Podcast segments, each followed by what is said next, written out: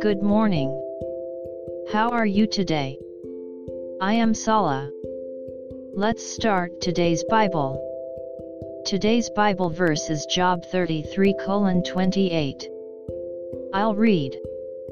He will redeem his soul from going down to the pit and his life shall see the light. Amen. You cannot be born of your own will. You cannot make your body grow by itself. You cannot choose the time of your death at your convenience. Everything is in the hand of God the Creator. Therefore, it is best to leave everything in God's hands.